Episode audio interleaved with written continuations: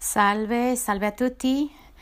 Sei venuto oggi qui per un motivo e vogliamo che Dio ti parli, vogliamo che Dio ci parli a tutti. Io sono il primo che vorrei che Dio mi parli.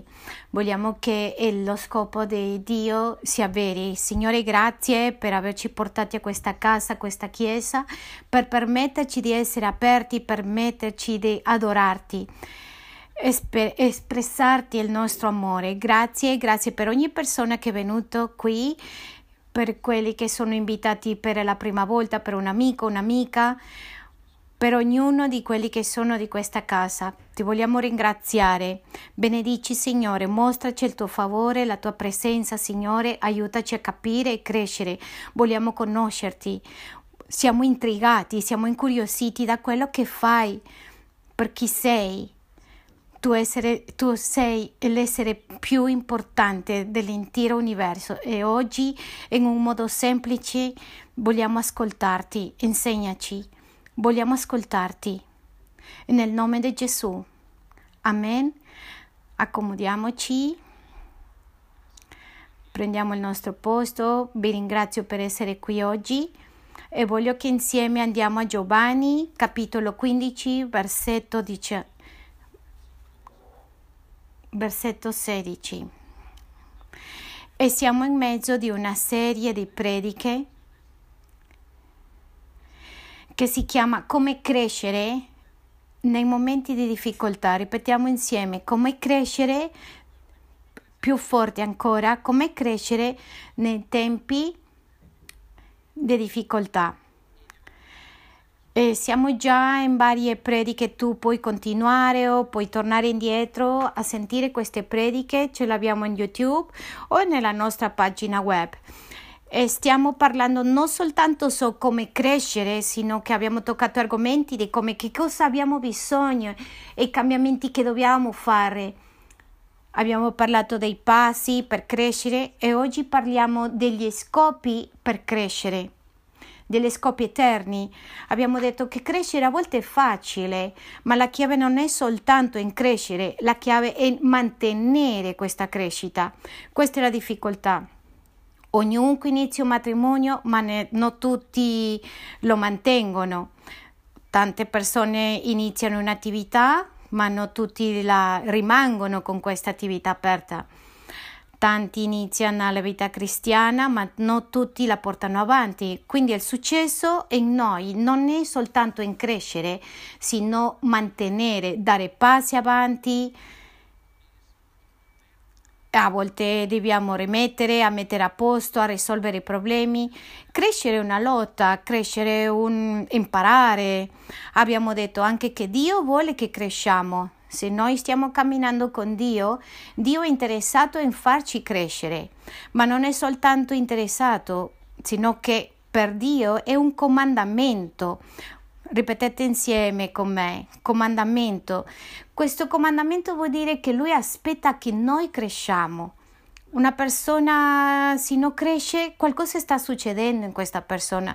Non è perché è autoritario Dio è sino perché crescere è vita e Dio è vita. Dio sempre con, costantemente continuamente sta crescendo C- abbiamo detto che ci sono tre stati una, la crescita una persona che si ferma e una persona che torna una persona che cresce e sta nella perfetta volontà. Che cosa significa la perfetta volontà? È che siamo dove Dio vuole che siamo. Crescere e entrare in una nuova fase e conoscere quello che Dio fa.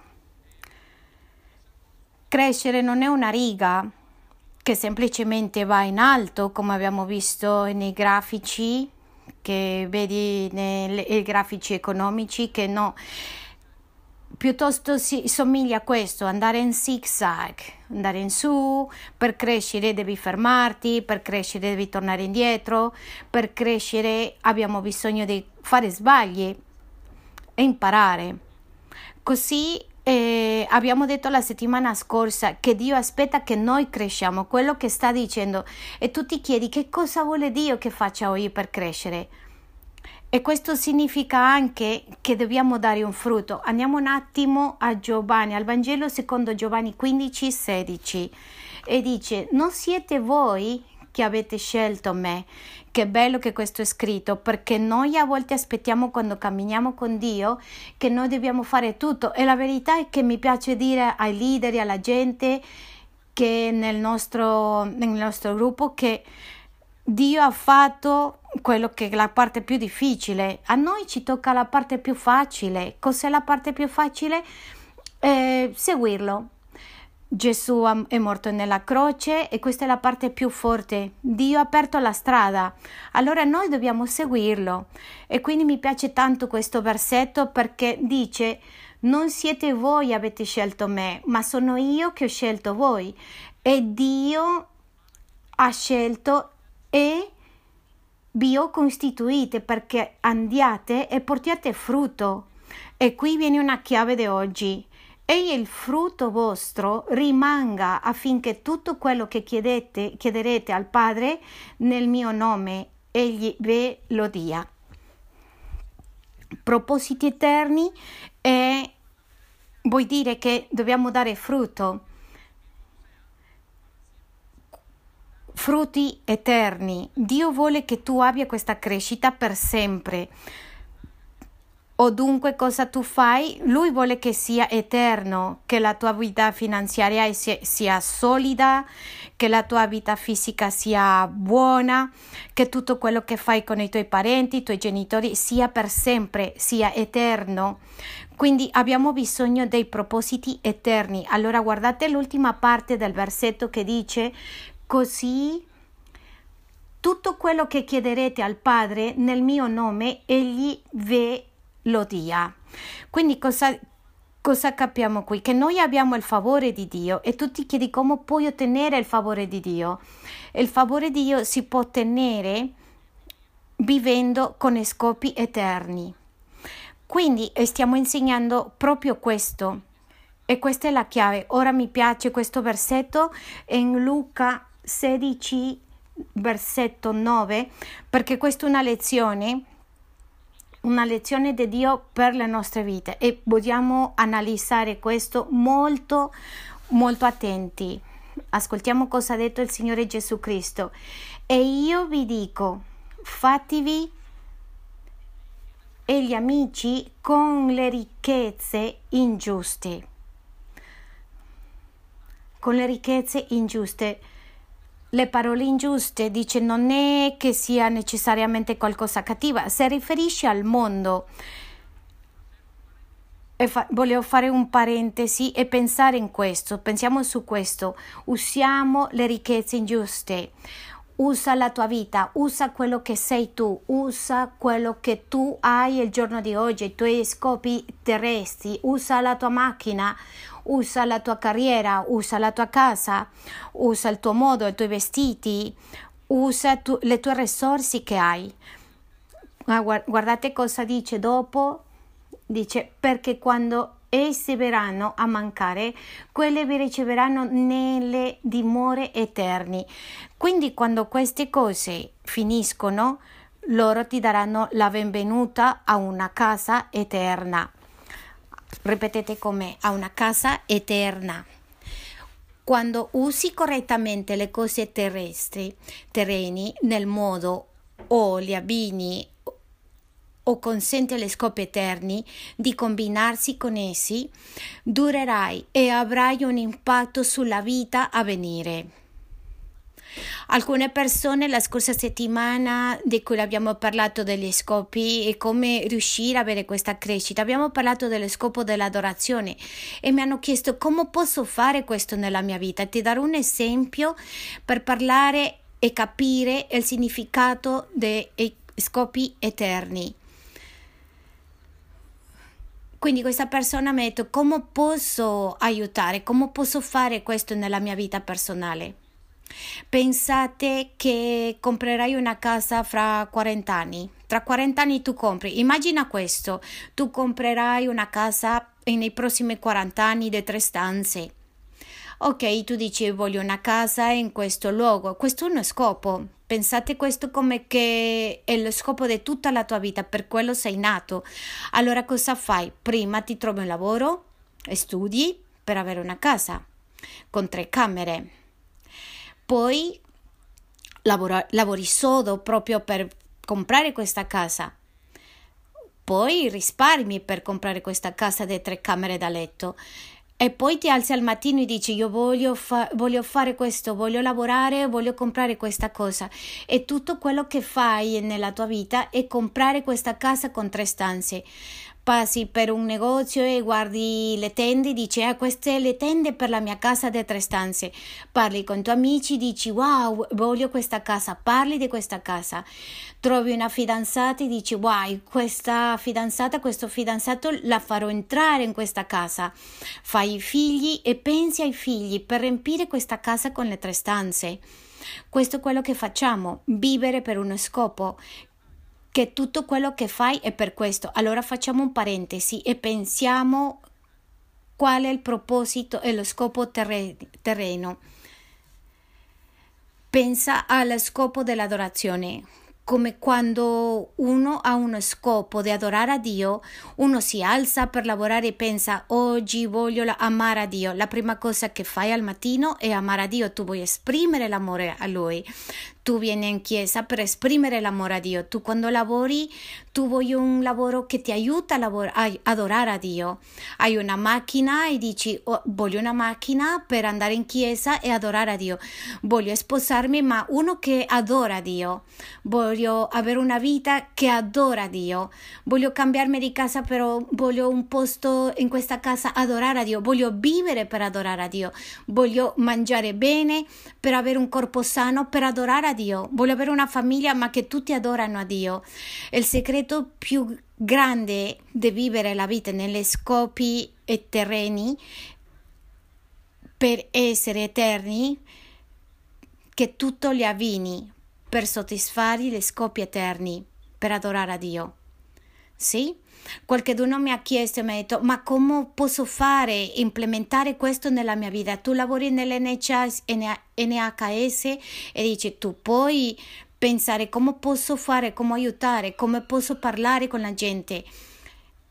Tu fai un bel lavoro perché nella tua mente vuoi amare a Dio, fai un lavoro con amore tu ti compri un paio di scarpe e dici io voglio queste scarpe per adorare a Dio. Che cosa c'è a vedere i vestiti con le scarpe con adorare a Dio?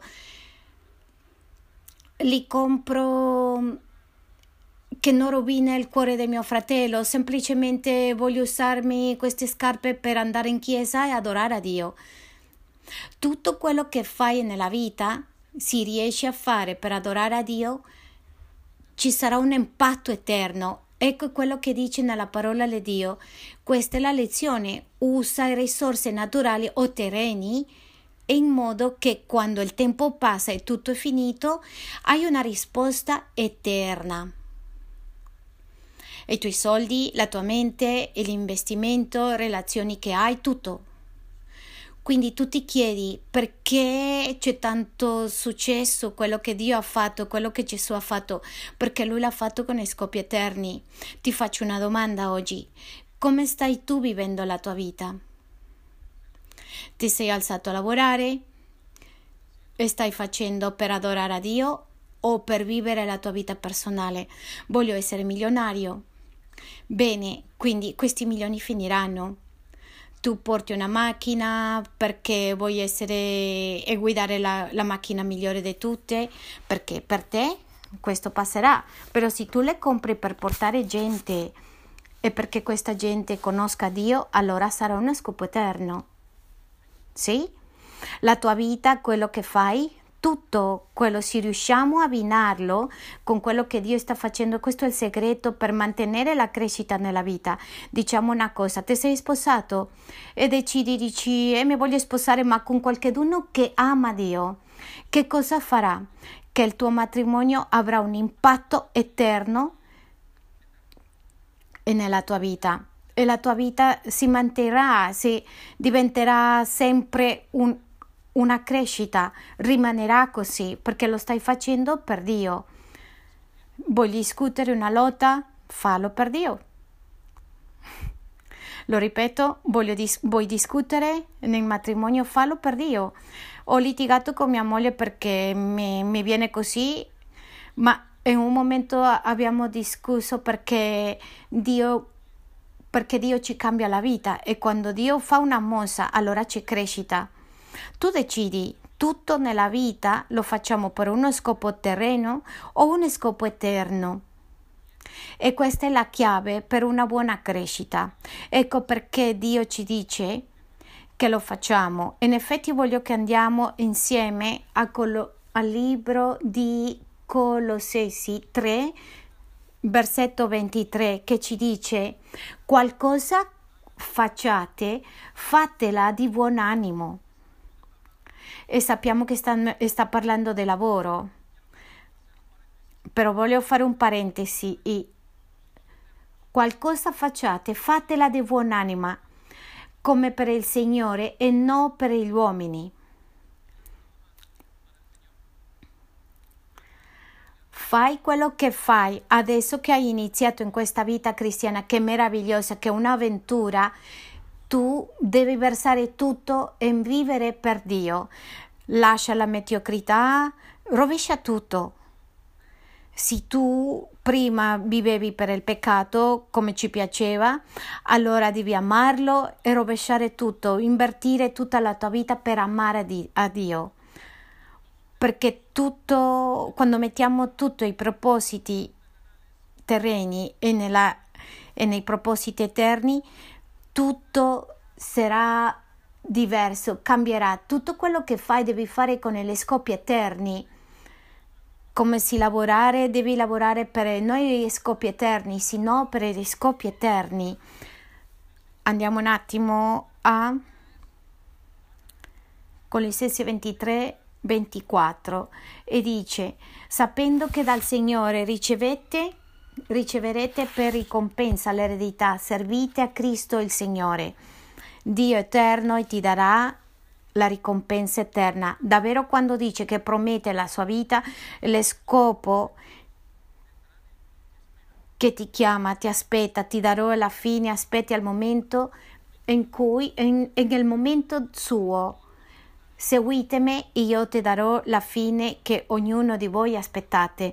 Per questo dobbiamo comprendere che la vita si deve vivere per continuare la crescita, continuare a crescere. Io voglio che questo rimanga molto, molto registrato nella mente. Voglio re- ripetere questa parola, scopi eterni, tutta la predica. Adesso poi parlerò dei punti più importanti, ma voglio che tu li tenga nella tua mente molto registrato e puoi capire la differenza di cos'è lo scopo terreno e che cos'è lo scopo eterno. Allora, come sappiamo che come funzionano questi scopi eterni. Perché? Perché il Signore Gesù Cristo ha vissuto con i scopi eterni. Tu ti chiederai, buone pastore, come come so che la mia vita sarà così? Bene per il Signore Gesù Cristo, tutto l'ha fatto per amare al Padre. Tu puoi vedere la vita del nostro Signore Gesù e puoi vedere che ha fatto tutto per amare al Padre. Da piccolino ha detto io sono nella casa, sono nell'attività del de mio Padre, sto pensando nella vita eterna. Quando l'hanno chiesto hai fame e lui ha detto no, io, il mio cibo è quello che il mio Padre vuole cosa sta facendo e sta vivendo gli scopi eterni. Quando l'hanno chiesto che le sarà inseguitato per alcune persone e ci dice la parola di Dio, che lui stava pensando sì, eh, se seguo Gesù avrò una casa, non mi seguite se, avete, se venite con scopi terreni, perché lui ha detto in questa terra non c'è niente dove mettere la testa, quello che le stava dicendo, quello che voi aspettate, seguirmi per scopi terreni, sono sbagliati. E l'ha detto più avanti, l'ha detto il cielo e la terra passeranno, ma con la sua parola e i suoi scopi eterni non passeranno. Amen. Diamo un applauso al Signore. Come sappiamo che, sono, che siamo successo, che abbiamo successo? Perché lui l'ha detto, non soltanto ha insegnato, ha vissuto per questi concetti. Tutti i concetti che leggi nel Vangelo di Dio, quando lui, tu leggi, tutti indicano che vanno per uno scopo eterno. È andato alla croce per uno scopo eterno. Non gli è interessato lasciare la sua vita nella croce per uno scopo eterno, che è successo a tante persone, per eh, gli altri apostoli, hanno hanno fatto la stessa tecnica, vivere per gli scopi eterni, non hanno vissuto per gli scopi terreni. Sta male vivere per scopi terreni? No, non sta male. Non sta male che tu abbia i soldi, non sta male che tu hai una macchina, che tu hai figli. Quello che sta male è che loro non sono sotto di un scopo eterno. Pastore, sta male che io lavoro? No, certamente no. Infatti è una benedizione lavorare, ma hai bisogno di metterle sotto gli scopi eterni, se no va male. Se tu non metti la tua vita le scopi che tu ce l'hai, sotto le scopi eterni tutto andrà male. Io voglio un marito per me perché è bello, è, è, è alto, è bello. La tua vita finirà, si fermerà perché questo uomo morirà o perché in qualche momento questo uomo sbaglierà. Io voglio il mio lavoro, dedicherò la mia vita all'università, farò un lavoro e quello che paga di più perché questa è la risposta in qualche momento tu ti ammalerai. Ti ammali, in qualche momento una persona può essere lasciata con Alzheimer, la vita sbaglia e fallisce in qualche momento. No, il mio proposito è fare bambini e non c'è altro come questo figlio. No, questo figlio sbaglia, fallirà. Ma se tu fai figli, hai i figli per scopi eterni, per favore attenzione, tu viverai tutta questa vita del modo che questo bambino conosca Dio e vale la pena. Amen? Se tu hai un lavoro con un scopo eterno, il tuo lavoro sarà utile e ti aiuterà a vivere tutta la tua vita cristiana, qualsiasi altra cosa, per soddisfare lo scopo eterno. Tu non viverai se perdi il lavoro, non sarà una preoccupazione perché tu pensi semplicemente questo è un attrezzo per arrivare a qualcos'altro, per ottenere un'altra cosa. La vita che veramente è trasformata e che vale la pena vivere è la vita che è, è insieme agli scopi eterni quindi sono cattivi gli scopi terreni? No, non sono cattivi, sono buoni. Abbiamo bisogno di questi scopi eterni. Abbiamo bisogno di questi scopi eterni per fare questo.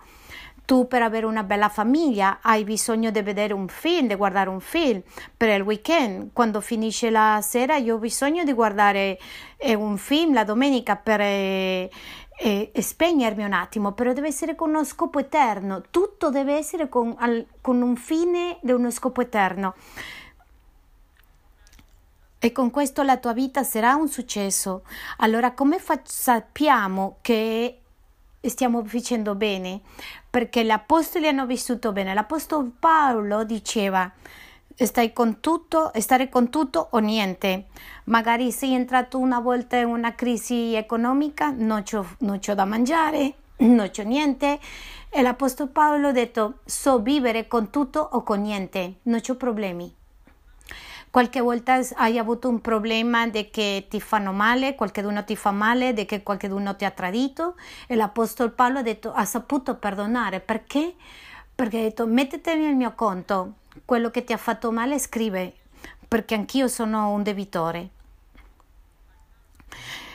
Qualche volta hai fermato la tua vita per una preoccupazione e l'Apostolo Paolo dice no, non mi preoccupa niente, preferisco conoscere Gesù. È un successo nella vita di Gesù quello che ha insegnato i principi eterni. Gli apostoli non hanno vissuto e noi siamo seduti qua grazie a loro. Tu ti puoi chiedere, le scopi eterni sono così forti che la Bibbia ci dice che sono stati scritti prima della creazione del mondo e sono passati 5700 anni e, e lo viviamo, lo leggiamo. Tu sei seduto qua perché Gesù è morto nella croce. Oggi possiamo essere qui, quelli che abbiamo un matrimonio aggiustato bene, perché Gesù è morto per questi scopi eterni. Solo pensate a questo, sono passati tanti anni da quando Gesù è morto nella croce. Come può succedere una cosa così impattante che ha rivoluzionato il mondo intero, che oggi è ancora, anzi, in questo punto ha avuto un impatto scioccante nella vita. Questo deve essere che Lui può dare crescita per sempre. Amen. Il Signore fa crescere per sempre. Camminare con Dio dà crescita per sempre. Tu sarai in grado di, può essere in qualsiasi situazione, ma se hai scopi eterni, tu imparerai qual è la chiave del successo nella vita cristiana. Ma non è solo gli apostoli, il Signore Gesù, erano gente come noi. Allora voglio che pensiamo nelle chiese primitive, le prime chiese, e ti voglio dire una, in Atti nel libro di Atti, nel Vangelo di Atti 2, versetto 47, ti darò un proposito eterno. Ricordate che stiamo parlando dei cinque scopi più importanti della vita cristiana e nella crescita e ti darò questo concetto. Tutta la Chiesa primitiva o le prime chiese, non era una, erano diverse, hanno funzionato dallo stesso modo con le scopi eterni e ti posso dimostrare in pochi minuti. Dice il versetto 47, lodando Dio, lodando Dio, ripetete come lodando Dio e godendo il favore di tutto il popolo. Il Signore aggiungeva al loro numero ogni giorno quelli che venivano salvati. Tu vuoi avere un propo- uno scopo eterno? Loda Dio. Vuoi essere sano? Alaba Dio. Vuoi cambiare un aspetto nella tua vita? Loda Dio. Tutto, tutto, tutti dobbiamo lodare a Dio. La Chiesa è stata, è stata benedetta perché perché adoravano, adorare, lodare e adorare. Allo, lodare non è soltanto cantare, espressare il tuo amore, lodare è vivere per Dio. Tanti di noi pensiamo che la parola adorare è semplicemente chiudere gli occhi e cantare. No, questa è una parte piccolina di quello che è lodare. Lodare vivere per Lui, lodare amare a Lui. E l'effetto di adorare, c'è un, è, è gigantesco infatti voglio che andiamo rapidamente, passiamo rapidamente a, a Matteo, al Vangelo di Matteo 12, versetto 28.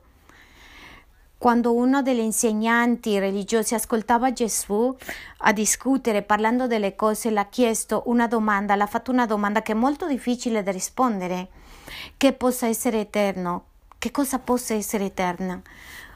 Gesù sta predicando e gli chiedono che cosa veramente può passare, avere eternità.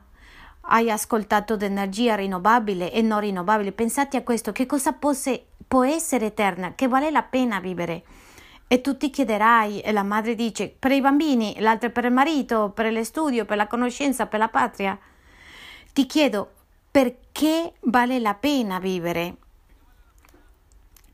Perché perché vale la pena vivere per sempre per un uomo, per una donna, per i figli, per i soldi.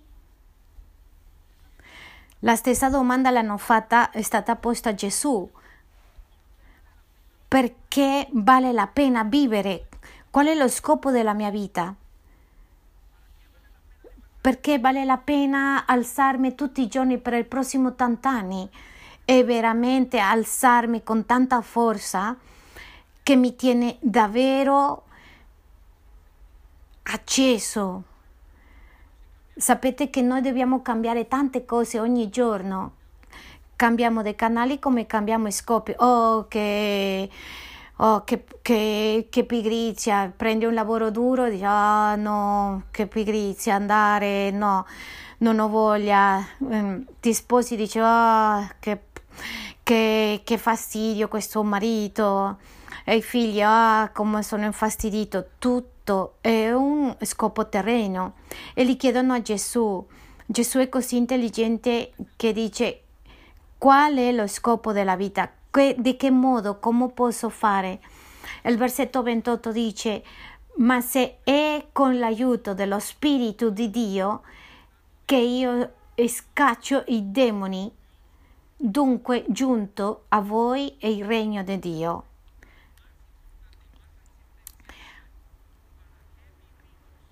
Perché cosa viviamo? E dice nel versetto 30, chi non è con me, contro di me, e chi non raccoglie con me, disperde. Perdo tutto, perdo la mia mente, la mia anima. Guardate quella risposta del, di, di, Gesù, dice ama il Signore Gesù con tutto il tuo, le, tutte, il, tutto il tuo cuore, la, tutta la tua vita, tutte le tue forze. È impressionante. La domanda che le fanno e la risposta è ama. E lo scopo eterno di amare a Dio, vive per amare a Dio in tutto ciò che fai e avrai una vita soddisfacente, non avrai problemi, ma vive con il Signore, con tutto quello che hai, con tutta la tua mente, con tutta la tua anima. Quando tu ascolti, vedi gli ebrei in Israele, quando andiamo ogni anno, quando fanno questo movimento, le prime volte ci chiedevano perché si muovono così? Un po' strano. E la risposta è perché loro cercano di verbalizzare, di contestualizzare, amare a Dio con tutto il loro cuore ma amare Dio e con tutto il cuore e mi sposo per amare a Dio, ho figli per amare a Dio, mi alzo per amare a Dio, Oggi mi visto per, per, amare a Dio, ascolto per amare a Dio, oggi mi sono alzato per amare a Dio. Prima de, di fare colazione voglio amare a Dio. Lo scopo principale della vita cristiana e di tutta la vita è amare a Dio. Ti voglio dare una notizia, tu sei fatto per amare a Dio. Tu sei disegnato per amare a Dio. Come sappiamo che tu sei disegnato per amare a Dio, per adorare a Dio? Perché tu e io siamo esseri che adorano e quando non amiamo a Dio adoriamo a Dio stiamo adorando un'altra cosa. Adoriamo il sesso, adoriamo i soldi, adoriamo il gioco, adoriamo le addizioni, adoriamo, adoriamo tutte le cose. E ti voglio dire una cosa, se tu non adori a Dio stai adorando un'altra cosa.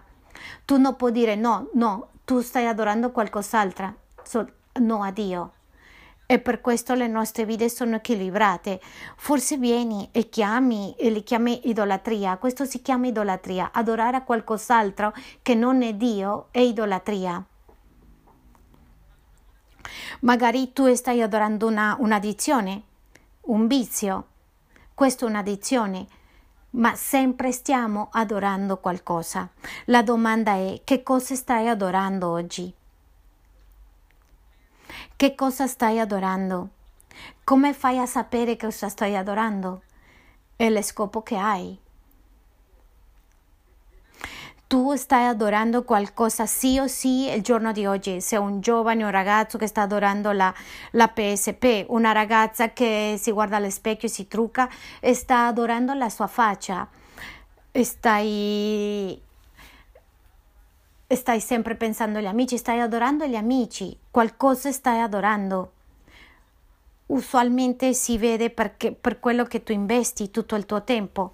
Ti do una chiave guarda tu l'estratto bancario e lì ti dirà cosa ami. Vestiti è quello che c'è lì. Adoro i vestiti. Se adori una, el, un vizio, la sigaretta ci sarà lì. Se adori l'alcol, ci sarà lì. Se semplicemente adori lavorare, tu potrai vedere lì. Se tu adori Dio, anche quello si vedrà lì. La domanda non è se ti sei fatto per adorare, la domanda è a chi stai adorando, perché tu le porti già dentro. Siamo fatti per adorare. E prendiamo un ragazzo che è piccolo, una ragazza come la mia figlia Gabriele, e cominciamo ad adorarla e crediamo che è l'unica persona nel mondo che vale la pena per vivere.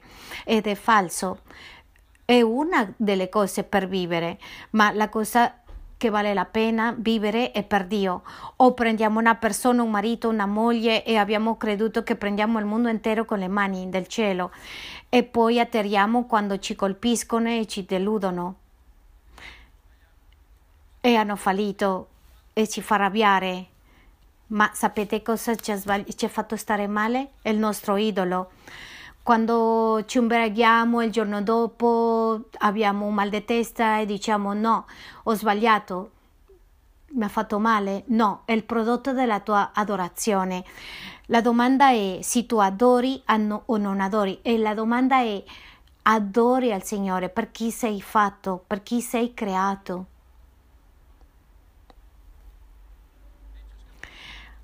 Atti capitolo 2 versetto 47 dice Attenti Chiesa.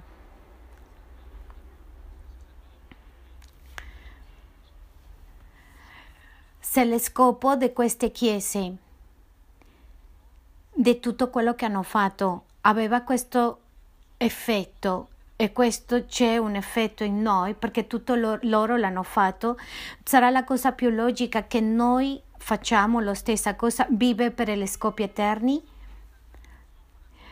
Se questa c'è una dura lunga e se Cristo c'è un impatto in, in, nella nostra vita oggi, non credi che i tuoi figli hanno bisogno di essere educati nelle scopi eterni? Il prossimo passo che devi fare è come adoro. Questo è il prossimo passo, il passo successivo che ti devi chiedere che cosa devo fare per adorare. E torno e dico all'argomento che adorare ci fa forti Guardi, quando una persona arriva alla Chiesa, alla vita cristiana, che cosa le fa forte? Che cosa le fa diventare forte? Non è che c'è cibo nella Chiesa, non è che ha ascoltato una canzone bella, è che ha, ha scoperto come adorare. Tanti siamo venuti con i matrimoni rovinati, che cosa facciamo? Adoriamo, Signore, grazie, sono qui, soltanto tu lo sai soltanto lui lo sa cosa sta succedendo nella vita di ognuno di noi e, e adori, arriviamo con matrimoni destrozzati e l'adoriamo e quando cominciamo ad adorare tutto comincia a cambiare. Hai notato che quando noi adoriamo tante volte le circostanze non cambiano, ma l'adorazione che ci fa cambiare a noi. La preghiera cosa ci fa? Cambiare. Pastore, io sono malato, che cosa faccio? Che cosa facciamo? Pregate, adorate, adorate a Dio. Pastore, io non so che succede nelle mie finanze, che cosa faccio? Eh, chiede al Signore, adora. Tutto è adorazione, tutto è adorazione. E c'è persone che chiedono, Signore, che cosa, che cosa faccio? Che pullman devo prendere? E stanno adorando. Signore, aiutami a prendere un biglietto. Signore, che cosa faccio? Questo è adorare con chi mi devo sposare, per favore, Signore, se tu non mi fai vedere, io mi sposo male. Questo è adorazione, tutto è adorazione. Metti tutti gli scopi terreni sotto il scopo più grande che c'è, amare a Dio con tutta la tua mente, con tutto il cuore, con tutte le tue forze e tutto sarà aggiunto. Questo è lo scopo più importante. Infatti papà Dio sta cercando questo scopo.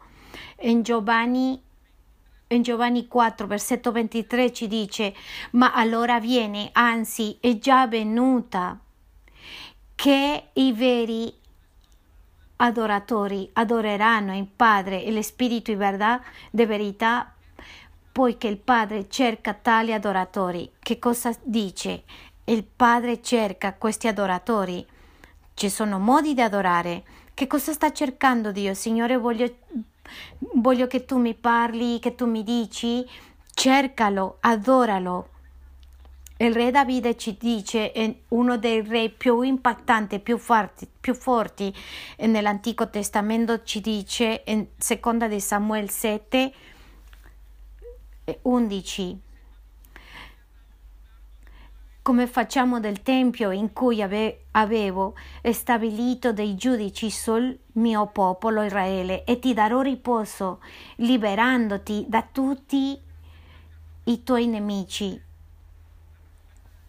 La risposta di Dio è tu mi hai fatto una casa, io ti farò una casa. Quando tu insegni ai tuoi figli ad adorare, loro vivono per questo scopo tutta la vita e poi di nuovo tu le, avrai, le, le farai crescere bene come Dio vuole. Allora il re Davide dice io voglio fare una casa per il Signore. E la risposta di Gesù dice, e ti libererò, te, te libererò dai tuoi nemici. E il Signore ti annuncia questo, sarà Lui che ti fonderà una casa perché siamo creati per amare ed essere amati. Dio è un essere, essere che ama. Ripetete con me, Dio ama. Dio è un essere che ama e ama e ricevere. Dio non è un robot.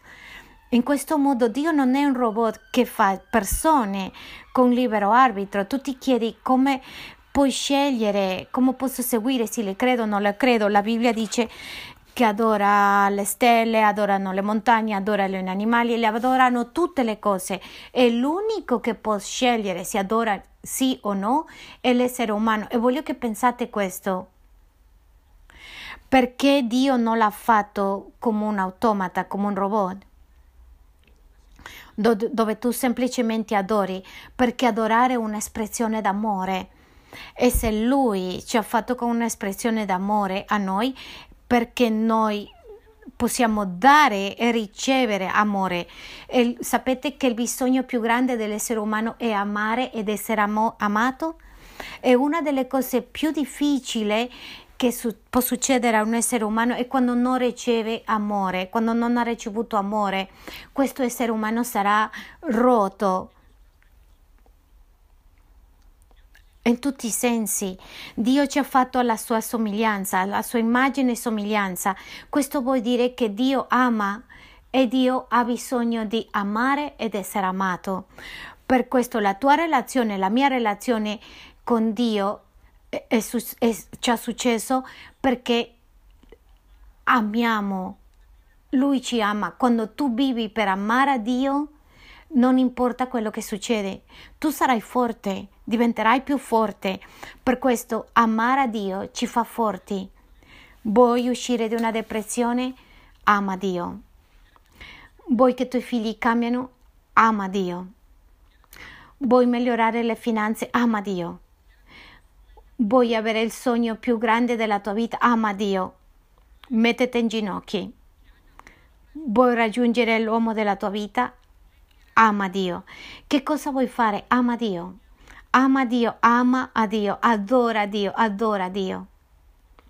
E ti dico di nuovo, adorare a Dio non è rimanere fermo in ginocchi, no. Amare a Dio, espressare in continuazione il desiderio di amare. Questo è il mio il, il primo scopo. Stai amando a Dio? È qualcosa che succede nella tua vita?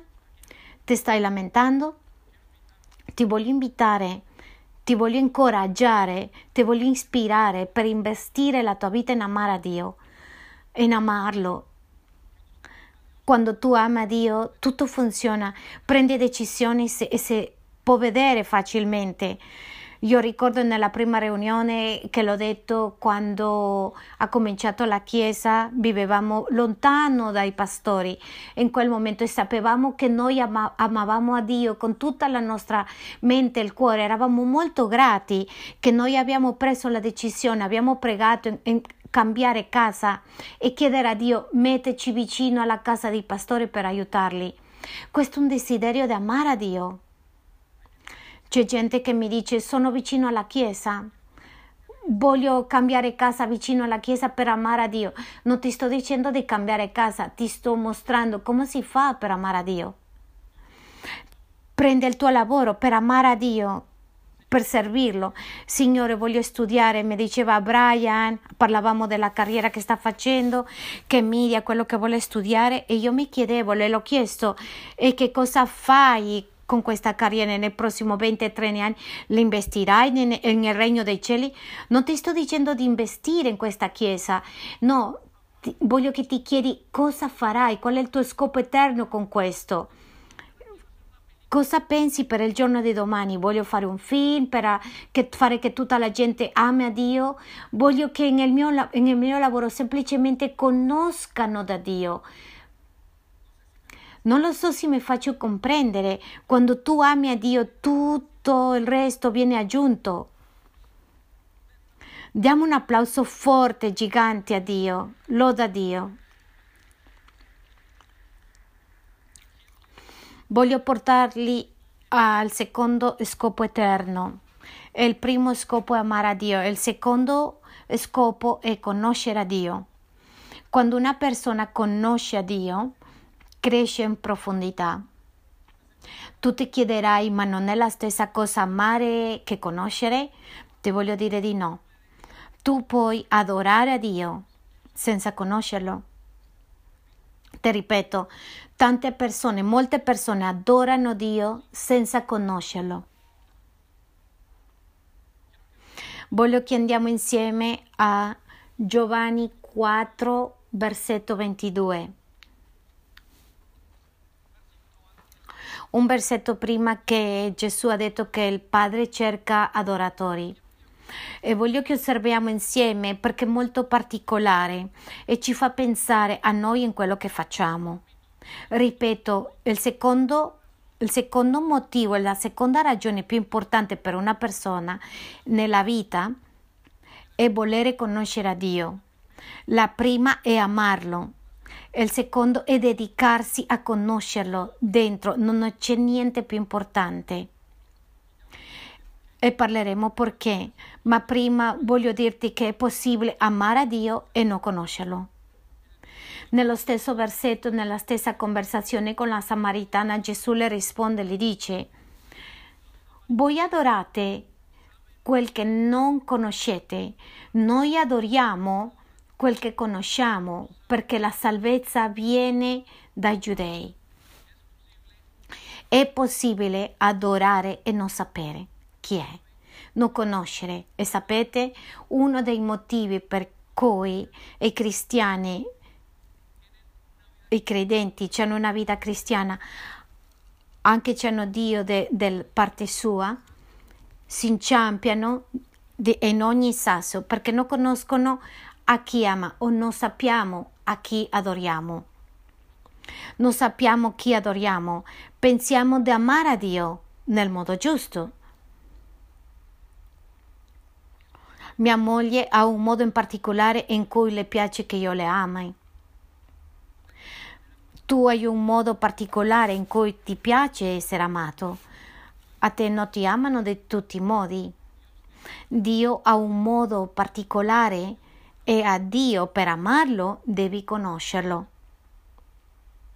Per amarlo bene. Ascolta quello che dice poi. Voi adorate quel che conoscete, noi adoriamo quel che conosciamo perché la salvezza viene dai giudei. È possibile conoscere bene chi adori, perché la salvezza arriva attraverso degli ebrei. Chi che parla qui è il Signore Gesù Cristo dicendo che c'è gente che, che non lo sa, quando la gente vive soltanto per adorare e non lo conosce, fa tanti sbagli commette infrazioni, commettono una serie di cose e pensano che il Signore non è così potente. O non vale tanto la, la, tanto la pena di vivere per Dio, è perché non lo conoscono, perché non lo conoscevano, l'adoravano ma non lo conoscevano. E noi veniamo di una cultura di una religione tradizionale dove nessuno conosce a chi amiamo. Tu e io arriviamo da questa cultura. Dove siamo dove ci hanno insegnato, cante, ripete, ripete questa, questa, preghiera, ripete e basta. Sapete che uno dei motivi perché le diciamo alle persone nella chiesa, le abbiamo fatto vedere l'altro giorno nel mappa di crescita, che quello che fanno la, nella chiesa è imparare a amare, imparare a conoscerlo questo è seconda, il secondo compito che li invitiamo è a conoscere a Dio profondamente. Quando tu conosci a Dio, la tua vita cambia. Quando tu conosci a Dio intimamente, tutto l'altro fa senso. Tutto dolore svanisce. Quando tu conosci a Dio, tutto quello che può succedere è messo nel posto giusto perché tu vivi per conoscere a Dio il tuo scopo più importante dopo adorare, dopo l'adorazione, è conoscere a Dio, vivere, investire la vita sapendo cosa posso fare, voglio conoscere di più a te. Infatti quando tu conosci il, il Signore Gesù Cristo diventi assedato, ti viene sete. Conoscere al Signore Gesù Cristo, cioè additivi che ti fa crescere un desiderio di conoscerlo di più, tanto che tutto il resto non importa, il tuo orgoglio, l'idolatria, tutto passa a secondo piano, perché tu soltanto vuoi incontrare al Signore, vuoi conoscere. Ti faccio una domanda oggi. Stai adorando, adorando qualche, qualcuno che non conosci o lo conosci intimamente? Giovanni 14, versetto 9 dice, Gesù le dice, da tanto tempo sono con voi e tu non mi hai conosciuto Filippo. Tanto tempo sei qui nella chiesa e non mi conosci? Tanto tempo sei qui e ti alzi qua e, e ancora non conosci a Dio? Guarda, se non c'hai questo scopo eterno, ti stai perdendo una meravigliosa benedizione. E l'amare a Dio è meraviglioso, ma conoscerlo porta tutto alla pienezza. Quando tu non ti senti pieno, quando tu hai conosciuto a Dio, tutto ha un senso nella tua vita. Quando tu conosci Dio, ti dirò che cresci in profondità. Ricorda che quando tu adori, crei credi nella forza. Quando tu ami, conosci a Dio, tu emergi in Lui e dici wow di chi mi sono innamorato? Questo è meraviglioso questo uomo di chi sono innamorato. Gesù è così meraviglioso e la tua vita inizia a approfondirsi e cresci in profondità. È un paragone che, fanno, che si fanno nelle chiese le chiese latine. Sono grandi. Sono come grandi mari ma con poca profondità. Contrarie alle chiese europee, sono piccole ma con molta profondità.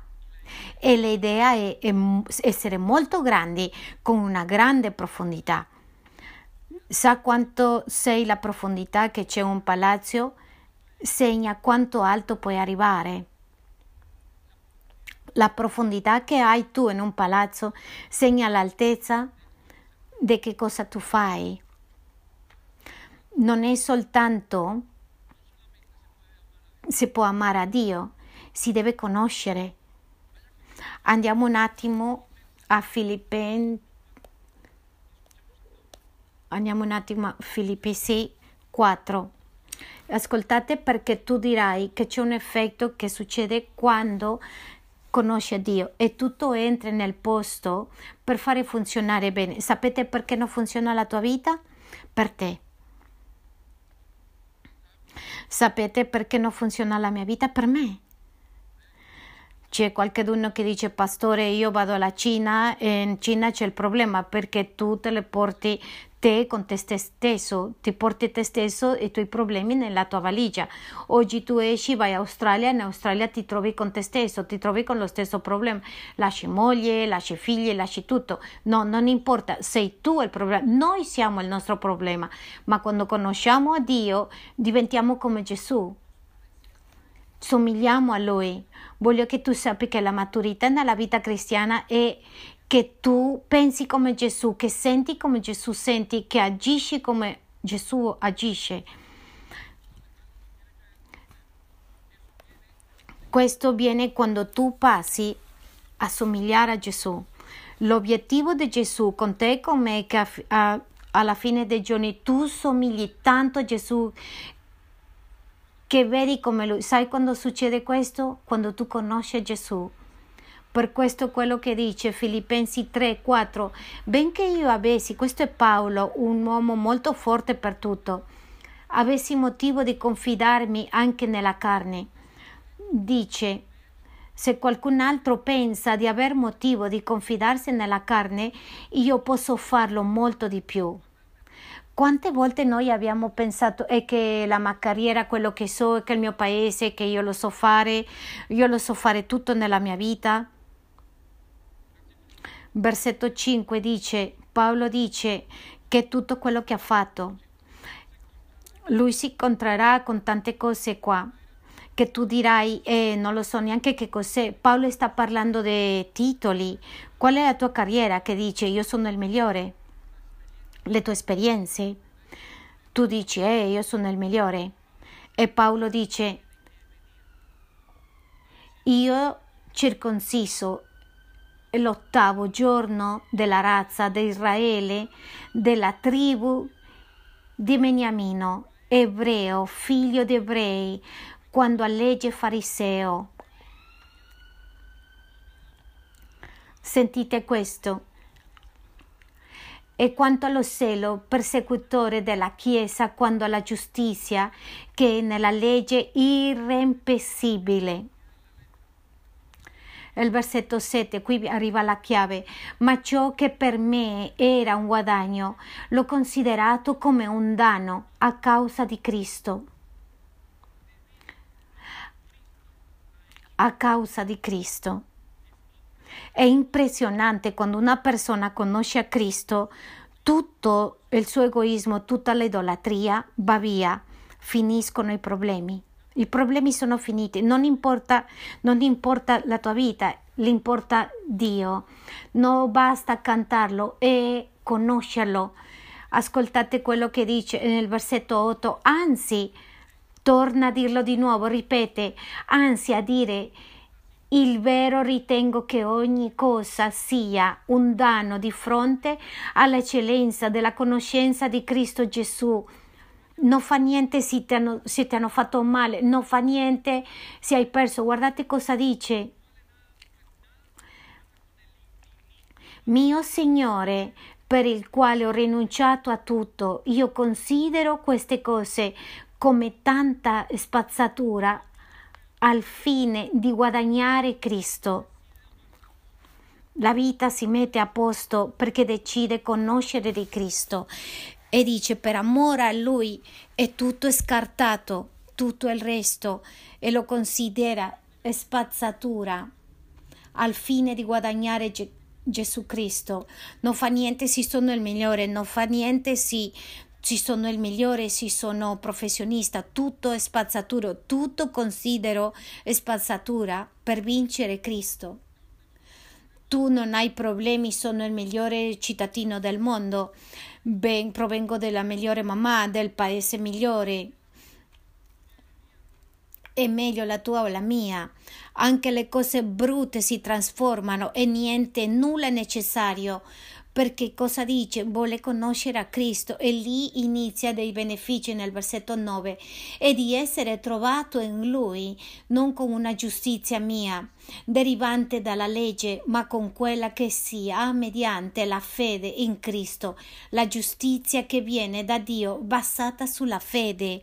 Vuoi, vuoi sapere come recuperare la tua guarigione e conoscere Gesù. Una delle cose che siamo molto enfatici è fare il corso di guarigione, ma ottenere guarigione non è o- piangere, fermarsi, no, la guarigione è quando una persona che è stata violentata a 30-40 anni conosce a Cristo, si conosce Lui, conosce il perdono, riceve il perdono, immediatamente la vita cambia. Le spiegavo l'esempio di una donna che si chiama George Meyer con un ministero grandissimo. È stata violentata per gli anni da 8 a 14 anni. Penso che lei parla di 200-400 volte che è stata violentata tutti che hanno vissuto questa vita e per aver ucciso al papà, alzarsi al mattino, ammazzarlo o farlo ammazzare, avrebbe fatto tutto, tutto il necessario per vendicarsi, ma Comunque, dopo di conoscere a Cristo e paragonare la vita con Gesù, decide prendere a questo uomo, suo padre, e tenerlo in casa, perdonarlo, salvarlo, santificarlo, benedirlo e negli ultimi giorni è morto conoscendo il Signore con la vita cambiata. Come è successo questo? Come accade questo? Perché la vita è stata trasformata conoscendo a Gesù Cristo quando tu conosci Gesù Cristo sei trasformato. Paolo ha conosciuto Gesù Cristo, ha detto lui ha perdonato tutti i miei peccati, non fa niente quello che fanno, che fanno gli altri. Tu perdoni in casa la tua moglie, il tuo marito, tu perdoni i tuoi figli. La peggiore offesa è perdoni. Esteban è stato morto la, con le lapide perché lui somigliava a Gesù. Tanti dei nostri problemi perché non conosciamo Gesù Perciò non somigliamo a Lui. E di nuovo voglio essere categorico in questo, è necessario che tu lo conosca, alla misura che tu lo conosci, tu diventi come Gesù. E per questo Paolo dice, arrivo a essere giusto per la parola di Cristo. Tutto questo allo scopo di conoscere Cristo, la potenza della risurrezione, della comunione comunione della sua sofferenza, dividendo conforme a lui nella sua morte. Più conosce Gesù, più profondo sono i sim- più, più forte la forza e quando arriva tutta la tempesta tu ti muovi con lo stesso Gesù. Per favore, il gruppo di Loda mi può accompagnare. Ascoltate cosa dice il versetto 10. Tutto questo allo scopo di conoscere a Cristo, voglio sperimentare questo potere che mi ha alzato dai morti, la resurrezione, la comunione delle sue sofferenze, divenendo conforme a Lui. Quando tu conosci Gesù, tu conosci il potere che sperimenta il cambiamento o che porta a cambiamento. Per questo ti voglio dire, la guarigione arriva che tu paragoni la tua vita con la vita di Gesù. Che cosa devi guarire? Conosci Gesù. Il peggio, hanno ucciso il tuo papà, i tuoi genitori quando eri piccolo. Conosci Gesù. Qualche dubbio, qualche la peggiore ossessione o il peggiore vizi, c'è un'addizione, conosce Gesù e tutto si trasformerà in spazzatura. Conosco gente che erano eh, tossicodipendenti, additti a, dipendenti della pornografia, dipendenti dell'alcol e per conoscere Gesù l'hanno considerato tutto una spazzatura, tutto. Tutto. Conosco gente che era ricca, umanamente parlando, per il traffico di droga, con i piaceri della vita e per conoscere Gesù l'hanno considerato una schifezza. Tu puoi essere trasformato, devi conoscere Gesù. Conosce Gesù. Conosce Gesù. Voglio conoscere a Cristo. Così dice, voglio soffrire, voglio avere la comunione delle sue sofferenze divenendo conforme a Lui nella sua morte. Quando tu conosci Gesù, niente è uguale, niente è uguale, niente. La tua vita cambia. Non è, semplice, non è basta adorarlo, devi conoscerlo. Devi conoscerlo perché quando tu lo conosci ti paragoni con lui e prendi la forma, il modo di lui. Giovanni ha detto è necessario che io minuisca perché lui fare crescere a lui dentro di me. Sapete cosa succede? Quando tu conosci Gesù cambia tutto. Tu hai bisogno di diminuire per entrare nel regno dei cieli, per entrare al paradiso. Tu non puoi entrare in piedi, devi entrare umiliato. Questo succede e soltanto passa quando conosci Gesù e cadi umiliato, in ginocchio è necessario che tu diminuisca perché entri Gesù.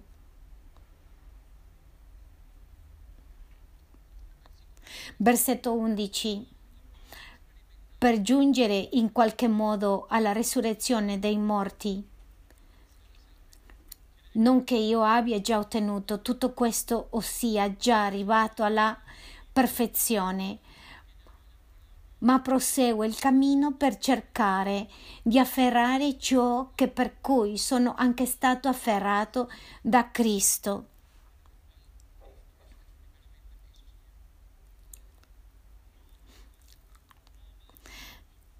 Fratelli, io non ritengo di averlo già afferrato, ma una cosa faccio, dimenticando le cose che stanno dietro e protendomi verso quelle che stanno davanti. Corro verso la meta per ottenere il premio della celeste vocazione di Dio in Cristo Gesù. Sia questo dunque il sentimento di quanti siamo maturi. Se in qualche cosa voi pensate altrimenti Dio vi rivelerà anche quella. Voglio fare questo perché ho bisogno di imparare. Voglio fare tutto nella vita, avere questa grande casa, però che sia per te, per adorare a te, per conoscere a te, perché lì possiamo leggere la tua parola, per pensare come te, perché tu mi fai vedere che tu sei lì. Voglio fare tutto quello che faccio per conoscerti. Chiesa, ti voglio ispirare a ispirarti a vivere con le scopi eterni. Chiudiamo gli occhi lì dove sei. Spirito Santo, ora tocca il nostro cuore. C'è tanta sete in questo posto per conoscere a te, perché tu stai mettendo un desiderio immenso di dimenticare il passato e iniziare una nuova vita, perché tu sei qui. C'è una voglia grande per conoscere a te, un desiderio grande, un desiderio grande che soltanto tu lo porti a chi ti conosce. Quello che ti conosce non torna a essere uguale, finisce con un desiderio di conoscerti, di adorarti, ma soprattutto conoscerti. E Spirito Santo, portaci nel nome di Gesù e questo desiderio ora e nel nome di Gesù entra nelle nostre vite, nelle nostre menti e porta un intimo desiderio di conoscerti e mostraci il bisogno che abbiamo di te. Quando ci entriamo e lasciamo, smettiamo di peccare, il peccato non importa, non funziona, lo consideriamo spazzatura. Quando entriamo con te siamo cambiati e voglio entrare, conoscerti Dile al Signore, io voglio conoscerti.